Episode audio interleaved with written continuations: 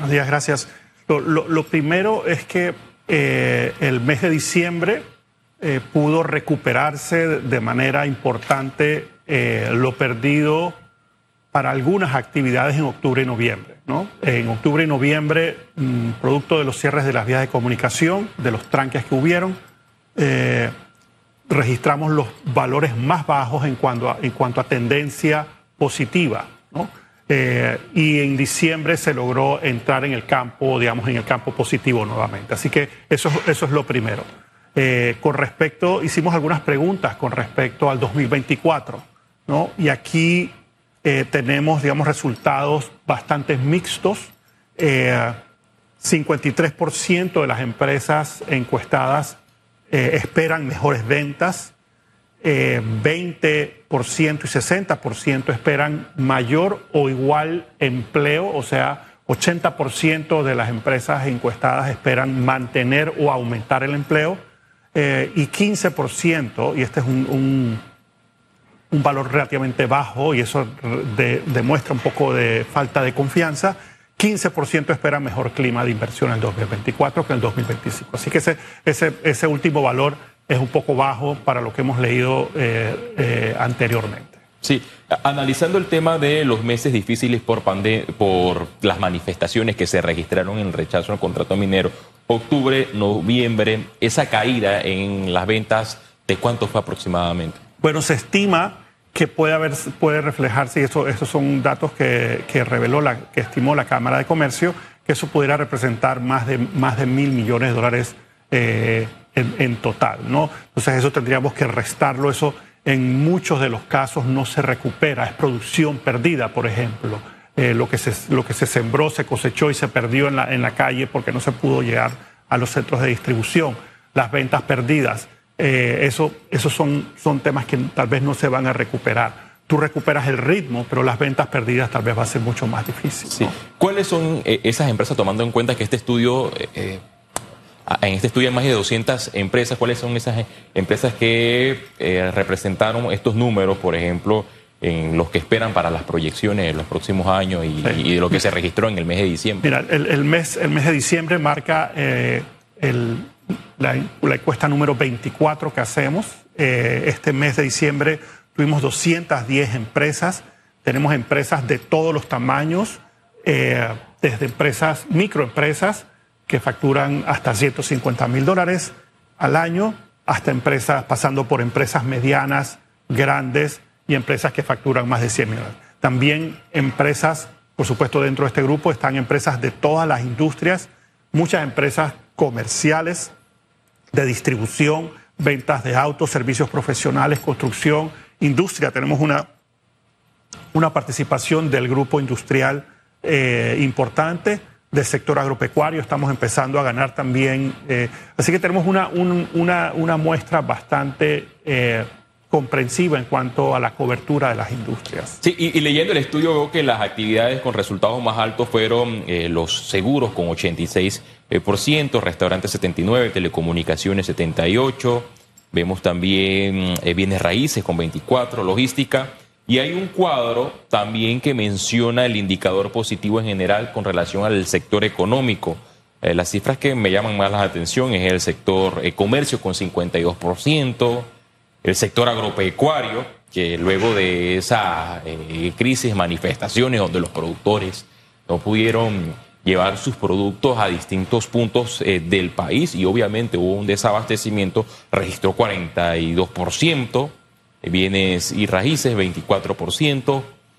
¿Qué nos reflejan e-, estos números? Mira, refleja lo siguiente. Previo a octubre y noviembre, más o menos el, indicador positivo de ventas se mantenía alrededor del 60%, entre 50 y 60%. Es decir, entre 50 y 60% de las empresas que participaban en el sondeo indicaban una tendencia positiva de sus resultados de venta medido en tres dimensiones.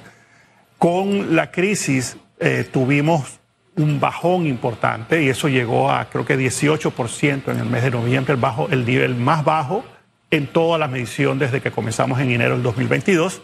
Y lo que estamos viendo ahora con ese 43% general eh, es que se está comenzando a recuperar. No hemos alcanzado, el 61%, perdón, Eh, no hemos alcanzado digamos, los niveles que teníamos previo al, al, octubre y noviembre, pero estamos en camino a recuperar. Sectores eh, que, que, resaltan, como ya tú lo mencionaste, eh, seguros, restaurantes y telecomunicaciones fueron los que, los que más se recuperaron, los que están rezagados todavía bienes raíces con, con, el indicador más bajo, 24%, logística, por obviamente todos los problemas que todavía están enfrentando, y comunicaciones eh, también registraron los, eh, registró un nivel relativamente bajo. ¿Cuáles serían las proyecciones para los próximos meses? Y supongamos que en los próximos meses que le queda de, gobierno al presidente de la República no se registre ninguna manifestación, ningún faro, eh, de un paro prolongado como los meses anteriores que afectó la, actividad económica, supongamos que no se registre nada de esto. Pero estamos en un proceso eh, político donde se van a escoger nuevas autoridades el 5 de mayo. ¿Qué tanto esto podría afectar, tomando en cuenta que hay inversionistas que esperan que un gobierno sea electo, que asuma el poder y dependiendo de, de ese gobierno invierten en el país. ¿Esto podría variar en algo? Porque estamos Mira, en un proceso político. Varias, sí, perdona, hicimos varias preguntas con respecto a qué esperan los empresarios durante, para el año 2024. Preguntamos sobre eh, ventas, sobre empleo, sobre el clima de inversiones, sobre la economía en general y sobre el proceso electoral que, que tú Y voy a comenzar con esto último, que fue lo, que tú preguntaste. Eh, preguntamos a los empresarios cuáles piensan que pudiesen ser los efectos del proceso electoral sobre las ventas, ¿no? Eh, y ahí tuvimos que eh, 44% indicó que no tendrían ningún efecto, 11% indicó que tendrían un aumento en las ventas por el proceso electoral y 45% de las empresas dijeron, hey, tal vez, tal vez no se nos va a afectar ne negativamente, ¿no? Eh, con respecto a la economía en general, 36% eh, indicaron que indicó que la economía este año estaría igual que el, que el año pasado, 15%, perdón, 14% mejores condiciones y 50% dijo que tal vez la, la, economía no iba a estar, no iba a estar tan buena como eh, el, año, el, año, el año pasado, el año 2023. Y yo tiendo a coincidir con eso. Tenemos los efectos eh, del proceso de cierre de, de, la operación de mina, que eso va a tener un efecto sobre, digamos, el Producto Interno Bruto en general. ¿Cómo podemos contrarrestar ese efecto económico que tendrá la ausencia de una operación minera, tomando en cuenta que representaba el 4 o el 5% de, del PIB? Mira, nada a corto plazo, ¿no? Eh, lo que pudiésemos esperar es que el proceso de cierre sea ordenado, estructurado, en un acuerdo con la empresa para que el clima de inversiones, la confianza que tienen los empresarios, tanto locales, y hay mucha más inversión local que cree en Panamá, eh, que tiene que ser, tiene que mantener esa confianza en el país, creo que eso puede ayudar. También, eh, digamos, que esa, que, esa, que esa operación no vaya de 100 a 0 de forma inmediata, sino que sea un proceso gradual en donde tal vez la propia, propia operación de la mina puede, puede, puede pagar por el cierre y pagar por los costos de las demandas que seguramente nos van a poner como país, producto, digamos, de toda esta situación tan, tan, tan, tan antes, antes se hablaba que Panamá no era tan atractivo por la inclusión de las listas. Panamá ha salido de, de, de las listas. Sin embargo, vemos que países de la región han logrado que grandes empresas generen empleo porque han visto un buen país para invertir. Uh -huh. Ya nos queda poco, te han mencionado esas cifras, pero ¿cómo podemos lograr de que se reactive la, la economía con inversión privada, que vengan empresas como Amazon, como Google, a invertir a, a Panamá? Mira, Panamá históricamente, relativo a la región, ha sido un puerto seguro para la inversión, ¿no? con todos los retos de las listas discriminatorias, con todos los retos ahora justamente de esta, de esta, de esta situación tan, tan incómoda con, con, el mayor inversionista privado que tenemos en el país. ¿no? Y Panamá tiene que mandar mensajes muy importantes para, para procurar mantener ese puesto. Con la pandemia eso se, se, varió de manera importante.